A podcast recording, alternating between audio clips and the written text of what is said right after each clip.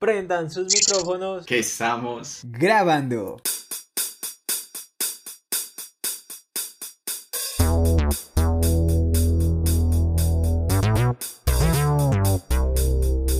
Bienvenidos a iNutrition, un podcast donde damos respuesta a las dudas, mitos y temas controversiales que engloban el mundo de la nutrición y la dietética.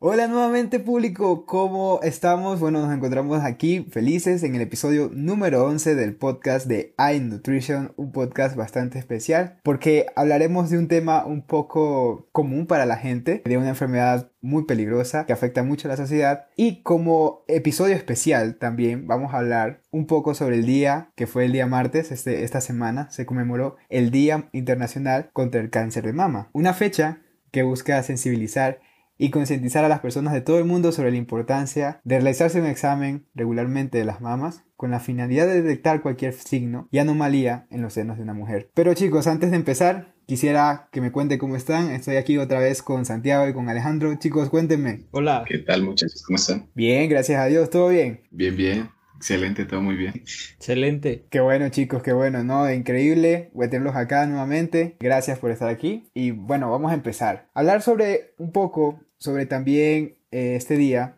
no solo hay que recalcar que es un día conmemorativo, sino también la OMS busca que sea todo el mes la sensibilización sobre el cáncer de mama, porque también esta organización busca fomentar los programas integrales de la lucha contra el cáncer estrategias recomendadas de detección precoz en los países de, de, bajos y medios ingresos para también su conocimiento de signos, síntomas iniciales y obviamente para poder detectar esta enfermedad a tiempo y poder prevenirla. Pero ya que estamos tocando el tema de un cáncer, del cáncer como tal, obviamente vamos a hablar de, de la enfermedad, no en tanto digamos de estómago, sino hablar como de cada, de general la enfermedad, lo que es un cáncer. Quisiera saber, empecemos hablando sobre qué es en realidad el cáncer. Chicos, ¿qué me pueden contar acerca de esto? Bueno, el cáncer básicamente es una anomalía de las células en las cuales éstas se reproducen anormalmente y demasiado, lo cual puede ser provocado por agentes externos o procesos biológicos eh, que se pueden dar en cualquier organismo. Entonces puede ser que uno esté expuesto a un factor de riesgo que le genere esto o puede que el mismo proceso biológico de,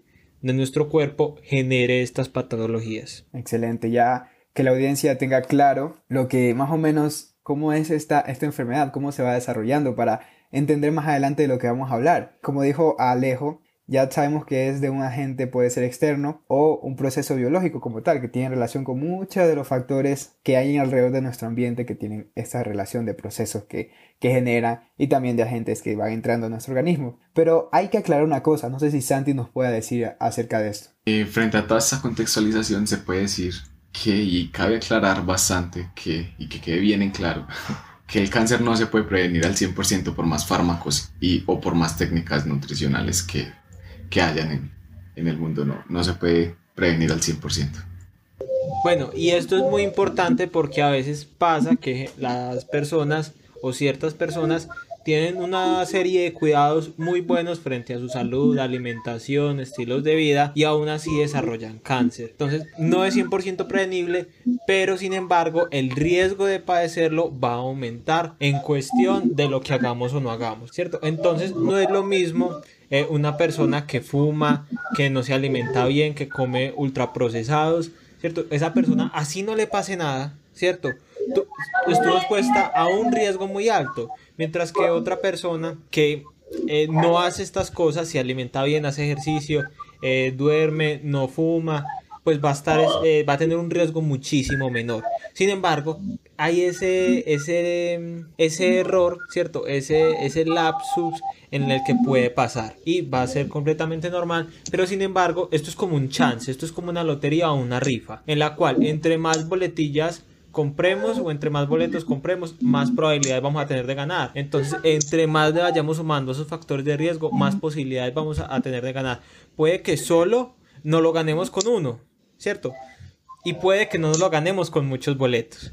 Entonces, eso, son esos boletos, la cantidad que ingresamos a nuestros estilos de vida, lo que van a determinar el riesgo total que nosotros estamos expuestos frente a desarrollar este tipo de patología. Exacto, y como mencionabas, hay muchas formas de las que uno puede, pues, adquirir esta enfermedad o no. ¿Qué sucede? Ahora hablando un poco, nos lleva al tema secundario sobre lo que vamos a hablar sobre el cáncer, ¿no?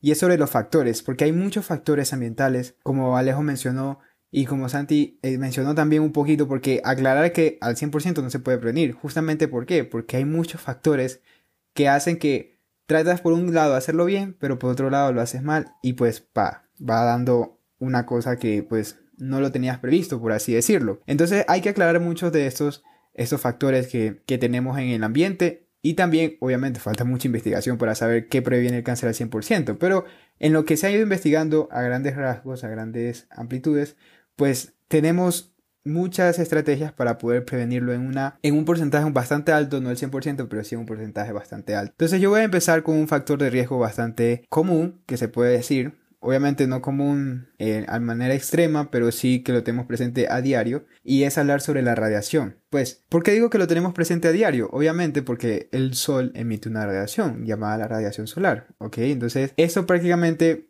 si no tenemos cuidado con nuestra piel, si estamos muy expuestos a la radiación solar, también va a dañar nuestras células, en este caso de la piel, y va a generar a futuro, quién sabe, Dios no quiera, pues un tipo de cáncer que es el cáncer de piel, Así, a mí, asimismo, pues es un factor externo, el cual lo tenemos presente a diario, ¿ok? Y va dañando nuestras células, en este caso el de la piel. Es para destacar uno de estos, porque la radiación, también hay otros tipos de radiaciones, ¿ok? Por ejemplo, el caso de ciudades que están completamente abandonadas, el caso de la ciudad de Chernobyl, con un accidente nuclear tan grande que tuvieron que evacuar a toda la población porque hay mucha radiación en la zona y no va a poder ser habitada en más de siglos podrá ser habitada. Entonces, justamente porque hay demasiada radiación, genera enfermedades, anomalías en nuestras células que a futuro generarán esto pues una neoplasia, luego harán un metástasis y dañarán completamente nuestro organismo hasta producirnos la muerte.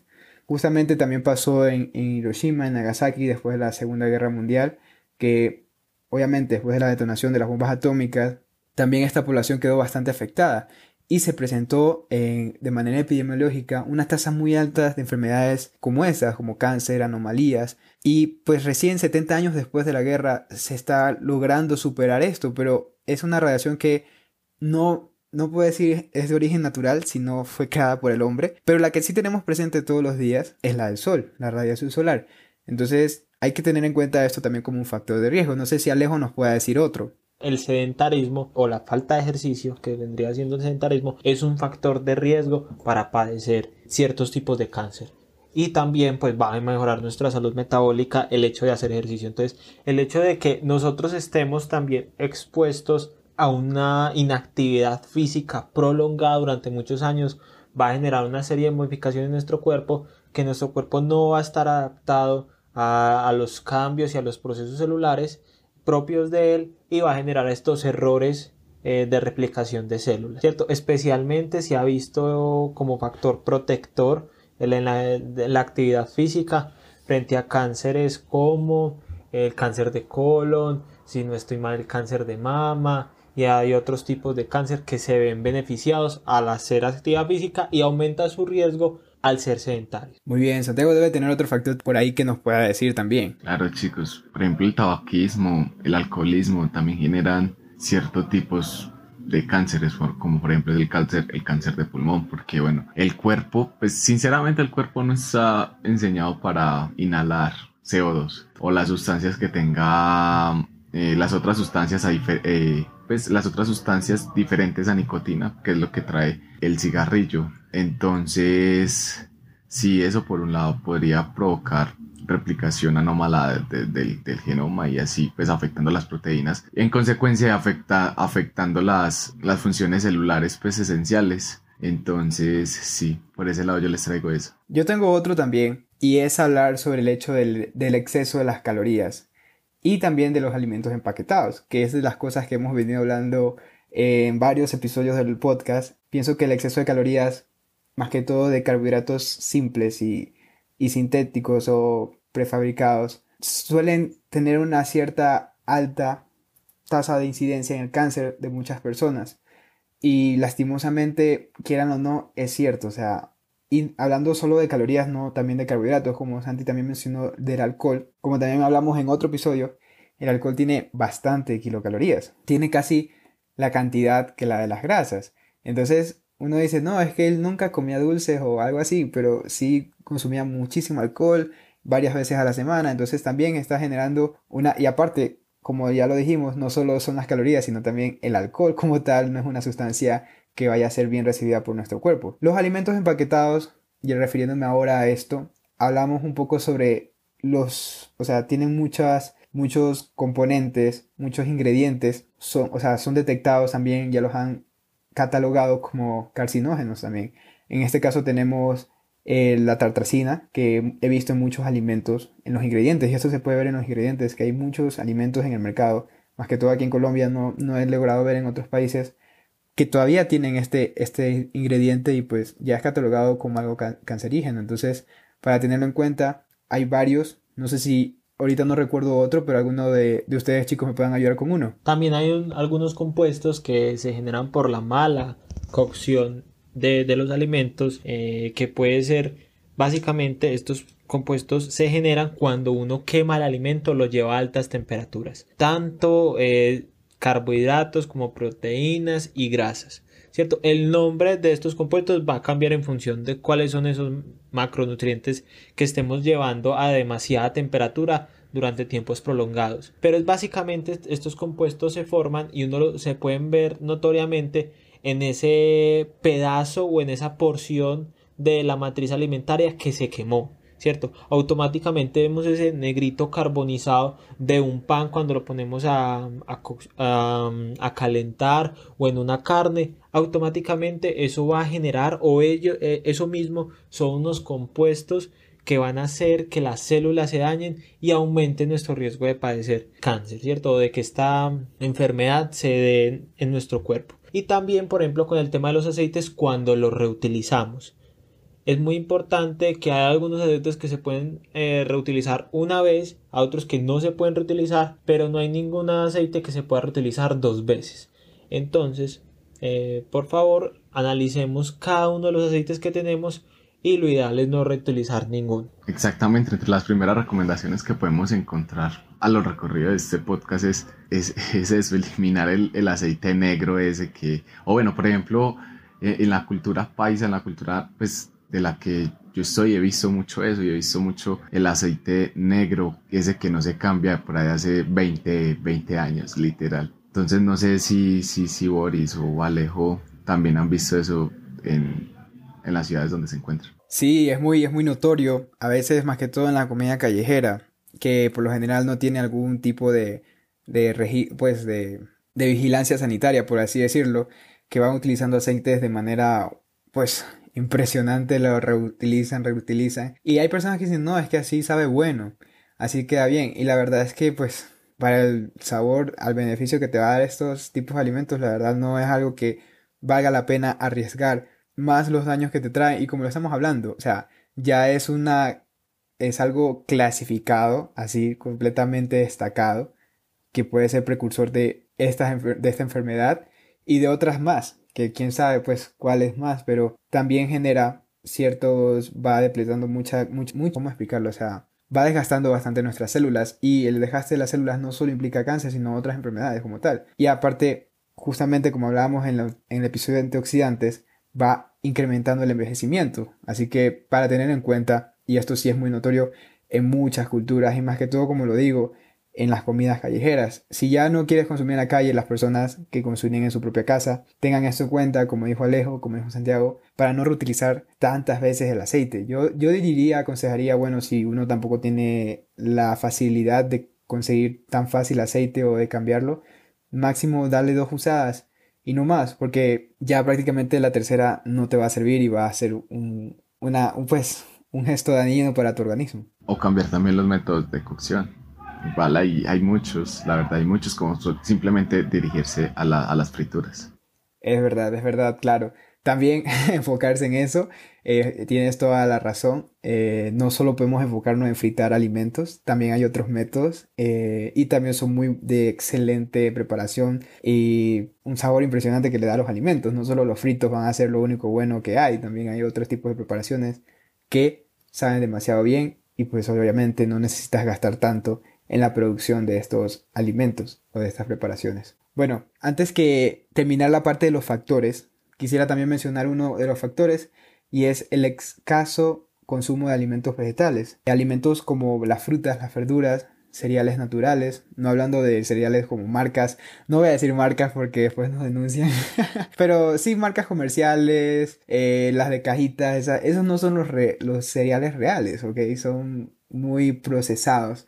Vamos a hablar sobre cereales, pues como tal, como el arroz, como la quinoa, eh, pues todo lo que involucra todo eso, ya hablar en preparaciones hechas a base de harinas, pero bueno, estos cereales, si los consumimos de manera escasa, obviamente vamos a tener un factor negativo hacia nuestro, hacia nuestro consumo, porque si tenemos un excesivo consumo de alcohol, de tabaco, de alimentos empaquetados, de sustancias químicas a través de la, de la cocción eh, deficiente de alimentos, y aparte de eso, consumimos muy pocos alimentos vegetales como los que mencioné, cereales, frutas, verduras, pues obviamente estamos generando el, factor más grande a que nos dé esta enfermedad.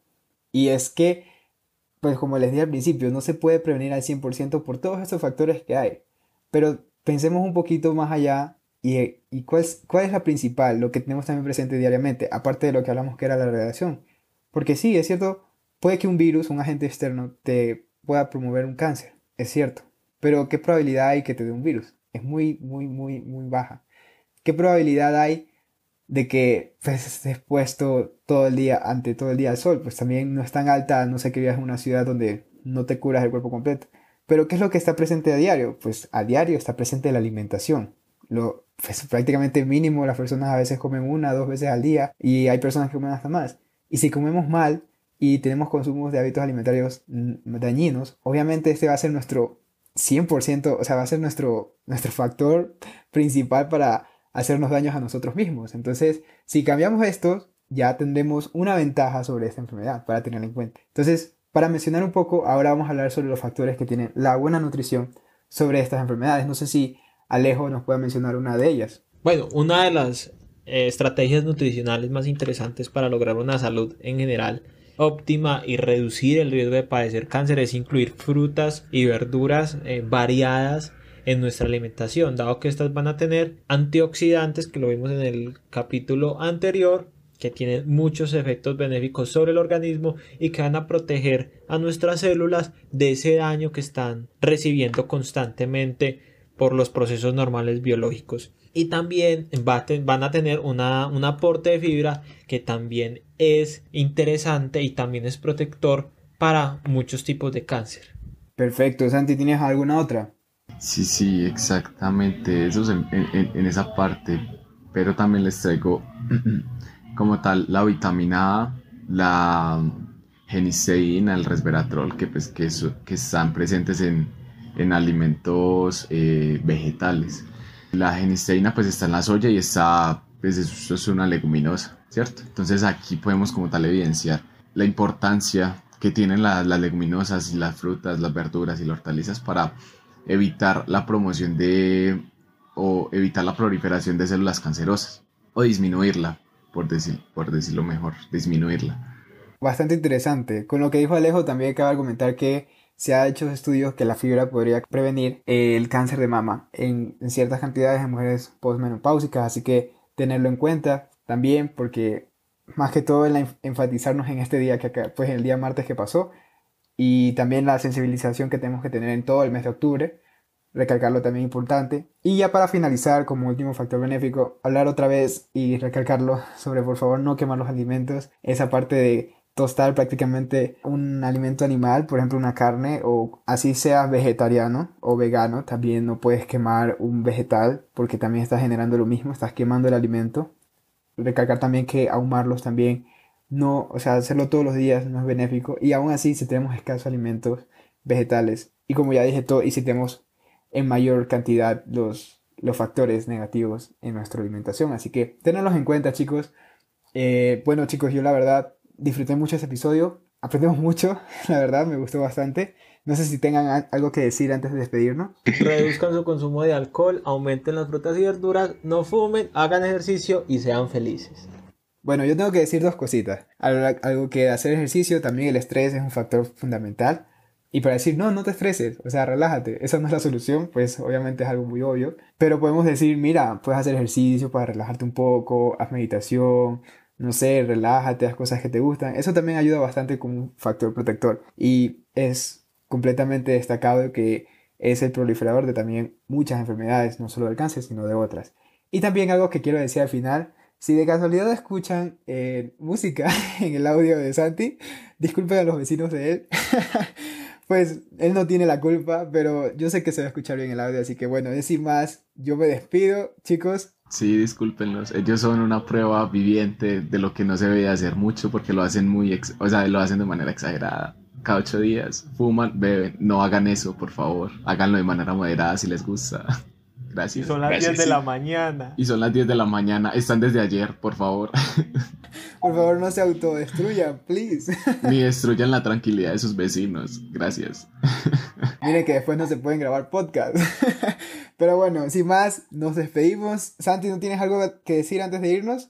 Bueno, y para finalizar, ya saben, suscríbanse, denle like y compartan para que eh, más personas nos oigan y más personas les lleguen todos estos recomendaciones y toda esta información nutricional. Así es, queridos oyentes, por favor suscríbanse, denle la campanita. No sé si en las, en las plataformas de, de, audio se puede hacer eso, pero síganos para que les pueda llegar cada vez que publiquemos un nuevo episodio. Estamos disponibles en Spotify, Anchor, Apple Podcast, Google Podcast y ahora estamos en una nueva plataforma la cual es pues le dicen Evox, también se puede decir como iBox. Bueno, tenemos varias de esas plataformas eh, que tengan en cuenta. Chicos, muchas gracias por acompañarnos y nos vemos en el siguiente episodio. Chao.